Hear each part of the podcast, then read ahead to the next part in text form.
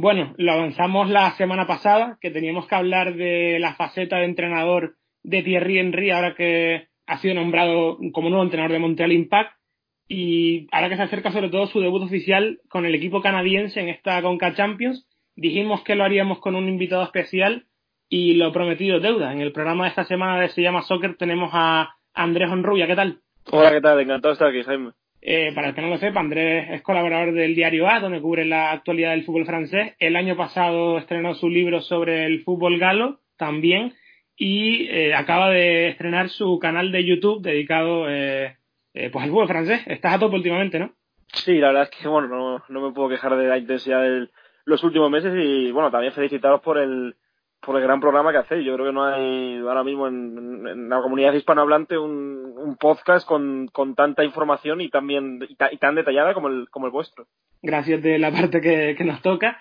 Eh, pero hablando de Henry, quien más, quien menos, eh, lo conoce de su etapa de, futbolista, Andrés, eh, pero el francés recién empieza ahora su carrera como entrenador prácticamente y apenas sabemos mucho de él. Fue asistente de Roberto Martínez en la selección de Bélgica, luego el año pasado estuvo a cargo del Mónaco, pero ¿cómo es el Henry entrenador? ¿Qué tipo de, fútbol le gusta que practiquen sus equipos o qué ideología tiene? Es una pregunta complicada, ¿no? Porque tampoco le podemos establecer un, un patrón, ¿no? Por aquel paso por el, por el Mónaco, que fue muy efímero, pero sí fue un entrenador que parecía que tenía tendencia a ser muy parecido a Roberto Martínez, ¿no? Jugó, jugó bastante con, con tres centrales, con, con carrileros que que podían ser extremos. De hecho, se trajo a Charlie de, eh, al, al, Mónaco y ahí utilizó bastante carrilero como hacía la selección belga, pero un entrenador que yo personalmente me parecía muy, bastante conservador, ¿no? Sobre todo por, porque en un partido, recuerdo, ante el, ante el Niza, ¿no? Que fue casi ya su fin, en el que el, en un derby de, la Costa Azul el, el, Niza se, se, queda como un jugador menos y Henry en vez de cambiar la defensa de tres centrales y ser un poco más ofensivo, se siguió así, el partido acabó empate a uno, como si el empate le valiese, ¿no? Es un entrenador que tampoco podemos jugar por su paso por el Mónaco, porque es verdad que el equipo pues era un desastre tácticamente y en defensa sobre todo, y no le llegaron a tiempo los fichajes que, que, que pedía, pero es un entrenador que por ideología que, que, podíamos determinar, pues un entrenador bastante defensivo, aunque ya te digo que fue un auténtico fiasco lo suyo con el Mónaco. ¿eh?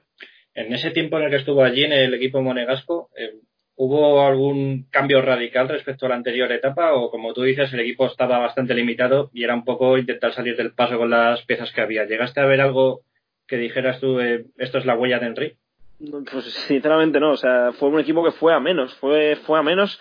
El contexto no lo ayudó, pero sí es un equipo que, que, que yo creo que intentó cambiarlo con una defensa de tres centrales, se le vio que quería pues sobre todo ganar solidez, un equipo que replegaba muchísimo, que no quería la iniciativa para nada, sobre todo Henry intentó paliar los problemas defensivos en, en tiempo récord. Ese equipo, pues lógicamente era un fiasco en defensa, sobre todo con, con Glick y Emerson, que era un nivel bastante flojo, con que, que confió en algunos jóvenes, sobre todo por, yo no fue lo más destacable, ¿no? Confió en algunos jóvenes como Badiasil, ¿no? Que se, se erigió como un gran central en, con 17 años, no le tembló el pulso para tampoco poner a Masengo en un partido ante el Atlético de Madrid en, en Copa de Europa, pero esa, esa, confianza en los jóvenes quizá fue lo, lo más, des, lo, lo, más destacable de su efímero paso por el Principado. ¿Y qué fue lo que llevó a su destitución? ¿Eh? ¿Hubo errores propios en esa pequeña etapa o se dieron cuenta de que haber destituido en su momento a Leonardo Jardín fue un error y, y quisieron un poco corregir el, el, la decisión tomada?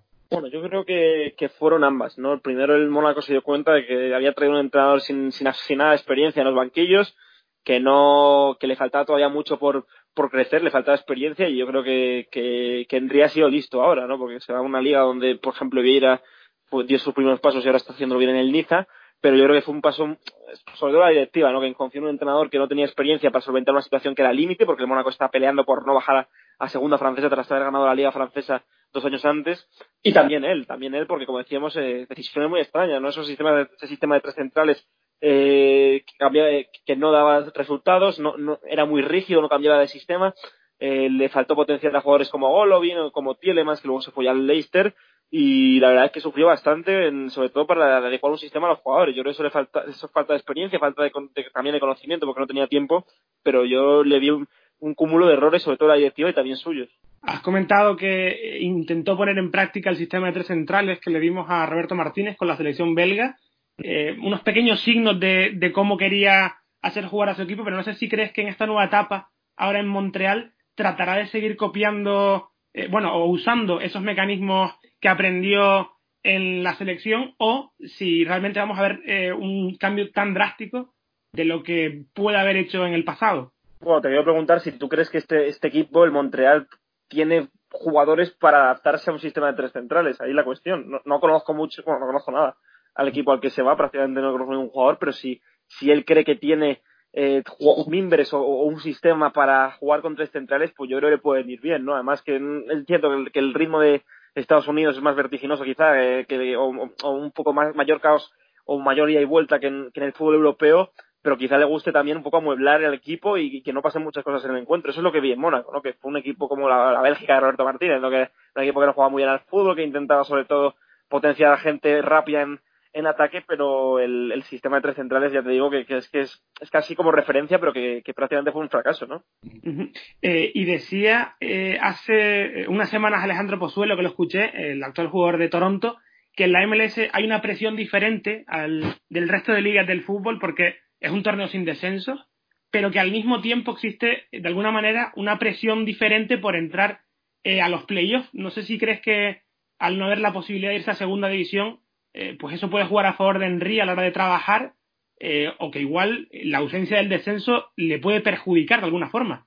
Buena pregunta. Yo creo que, que, que Mónaco, obviamente, la presión no es ni comparable ahora a la que pueda tener en, en la MLS, ¿no? En Mónaco llegó y le pidieron resultados desde el minuto uno, o sea, no le dejaron ni tiempo para trabajar. Yo creo que eso también habla un poco en contra del, del contexto que se encontró, ¿no? Entonces, pues ahora en Estados Unidos va a tener mucho tiempo, va a tener tiempo para probar cosas, para cambiar de sistema, para no tener esa presión, ¿no? A lo mejor de no bajar, o, pero claro, si no llegan los resultados, si no te metes en playoff, pues la presión también existe, ¿no? Entonces yo creo que estoy de acuerdo con las palabras de Pozuelo, ¿no? Es una liga en la que quizá por esa falta de descenso, pues probar más cosas o intentarlo, porque en Francia no tenía tiempo, y ese tiempo quizá que va a tener en, aquí en la MLS, pues le puede venir de maravilla, sobre todo para ver a un Henry como ya como entrenador en, en, un, en, un, año natural, ¿no? Porque ninguna color no fue. Y Andrés, ahora las fechas me bailan un poco, pero Thierry Henry llegó a coincidir cuando fichó Fábregas por el Mónaco. Sí, sí, sí, de hecho fue Fábregas el que se va al Mónaco porque le llama Henry, o sea, fue Henry el que convenció Luego al final Fábregas, pues por circunstancias, apenas estuvo dos tres semanas con el técnico del, del Mónaco y ahora pues fue, el propio Enrique que llamó a CES, que de hecho creo que se, ha rumoreado incluso, ¿no? Que podía llamarle para allí, ¿no? Claro, sería, parece bastante lógico porque allí se va a encontrar con Boyan Kerkic, que era un poco su ahijado en el, en el Barcelona. Y por edad, ahora mismo Fábregas es del 88, me parece, o sea que estará en 32 años. Eh, sería bastante lógico que a finales de temporada pues eh, diera el, paso a la Major League Soccer, ¿no? No lo verías tú tampoco muy raro, ¿no? No, no, no, para nada, nada más que el Mónaco le han pitado, en le han pitado varios partidos el público, le, se le ve ya un jugador que va andando, que cree que, que está para la élite, pero para mí ya no tiene ese ritmo que tenía hace 5 o 6 años que sí le permitía todavía jugar, es un futbolista muy peculiar, ¿no? Que no, que no se mueve, que, que, que la pide siempre al pie, que intenta distribuir porque tiene un toque de balón fantástico. Y yo sí creo que si le llama Henry, él no creo que dude, aunque vea que quedan años en Mónaco y, está cobrando bastante dinero también en el Principado, además que no paga y impuestos allí porque es extranjero, no sé cómo irá el, tema de la MLS. Bueno, imagino que en, Canadá será ligeramente distinto a Estados Unidos, pero sí, todos tienen que pagar su, su porcentaje de impuestos y demás. Y vamos a aprovechar, ya que te tenemos aquí como experto de, la Liga francesa, eh, para hablar un poco sobre los eh, sobre las figuras conocidas del fútbol de Estados Unidos, sobre todo Patrick Vieira, que se fue de New York City a mitad de temporada para fichar por el Niza. ¿Y cómo estás viendo la proyección del técnico francés? Bueno, yo sorprendido gratamente, ¿no? Un entrenador que hace juego de posición, que, cambia mucho de sistema, que lo hace bien, que potencia sobre todo, hace un fútbol muy ofensivo con el balón de por medio, que arriesga mucho con la pelota, es cierto, pero yo le veo un entrenador que puede ser de los mejores de, Europa, no digo ahora, pero dentro de un 5 o 6 años puede, ser, puede estar en el top 3 de mejores entrenadores. El problema que se encontró es que se en Niza es que el Niza no es un equipo que tenga jugadores de mucha calidad. De verdad que este año ha llegado Ineos y le ha traído a Dolber, le ha traído a Una, que estuvo en el Napoli, le ha traído a buenos jugadores pero es un entrenador que necesita una plantilla de acorde lo que es, que juega hace un juego de posición muy claro, coloca a los, a los, laterales casi de extremos, carga mucho por dentro, le gusta salir con tres centrales y, eh, ha sido un lujo ver, bueno, está siendo un lujo verle en algunos encuentros. Planta cara a los grandes, eh, el, Niza con, muchas lesiones y plantilla limitada está luchando por entrar en, en Europa, pero sobre todo ese juego de posición que hace tan marcado, pues le hace ser una delicia a este Niza, que no sé cómo lo hizo en Estados Unidos, pero seguramente haría también un fútbol ofensivo. Sí, allí planteó un 4-3-3 también bastante vistoso, pero bueno, New York City pues ha ido siguiendo esa filosofía prácticamente desde el inicio. Y queríamos preguntar también por eh, Tim Wea, que está teniendo una carrera bastante curiosa porque es un joven talento estadounidense que ha pasado ya por equipos de la talla del Paris Saint Germain y del Celtic de Glasgow y ahora mismo está en el Lille. ¿En, qué situación está el, joven, la joven promesa? Pues eh, ha sido, yo creo, el peor fichaje de, este año, pero porque él le trajeron por, por 10 millones, parecía que podía ser un jugador de rotación, que podía tener minutos en el, en el Lille, pero nadie sabe nada, nadie sabe nada de él, porque ha estado lesionado bastante tiempo, se lesionó en el primer partido ante el, ante el NAL, que no lo, no lo hizo bien, pero luego ha, habido lesiones constantes que, yo creo que no jugaba, si, no me falla la memoria, que creo que es, así, no jugaba desde la primera jornada de la Liga, Francesa y es un jugador que, que, claro, la gente se pregunta de qué pasa con él porque está siempre lesionado, que quizá la presión de haber sido un fichaje importante por el Lille le, está pudiendo con él, pero la gente, pues el Lille está muy extrañado porque no juega, no juega absolutamente nada. Y me imagino que tendrá presión también por haber salido de una cantera tan importante en Francia como la del Paris Saint Germain pero ahora que hablamos de nombres propios, Andrés, eh, Chicago Fire acaba de fichar al esloveno Robert Beric, que hasta ahora estaba en el San Etienne. Eh, ¿Qué nos puede decir de él? Porque nosotros apenas conocemos nada.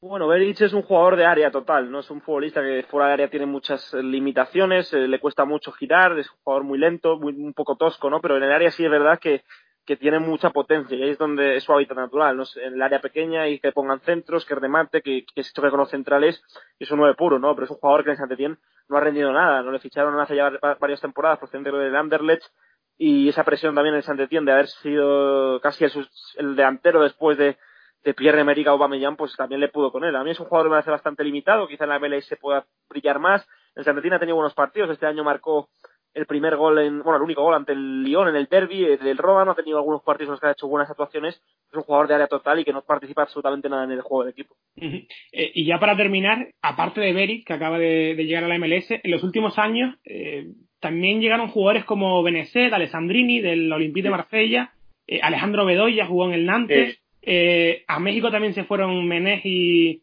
Guiñac en su momento, a la América y a Tigres respectivamente.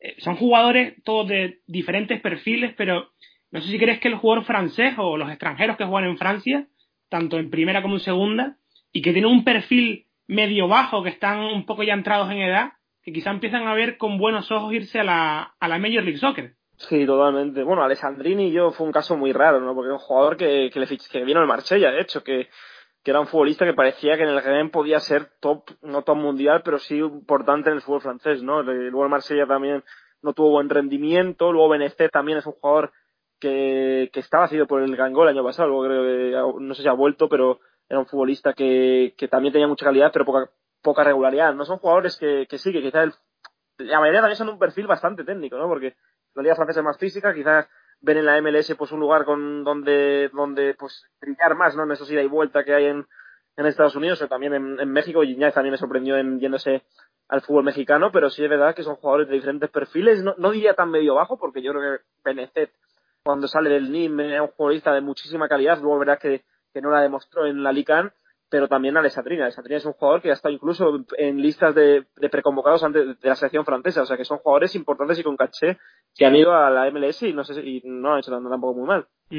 Pues nos quedamos con esa eh, última reflexión, Andrés, además de con todo lo que nos has contado sobre eh, Thierry Henry y su nueva aventura sentado en el banquillo de Montreal Impact, que ya veremos qué hace en esta primera eliminatoria de la Champions contra Saprissa. Es la primera prueba real a la que se enfrenta eh, muchas gracias por tu tiempo, Andrés. Que vaya todo bien con el AS y con ese nuevo canal de YouTube, que seguro que lo vas a petar. A vosotros y bueno, ya, ya os escucharé porque sois un gran programa. ¿Qué tal las evoluciones del amigo Henry? Un abrazo, Andrés. Un abrazo.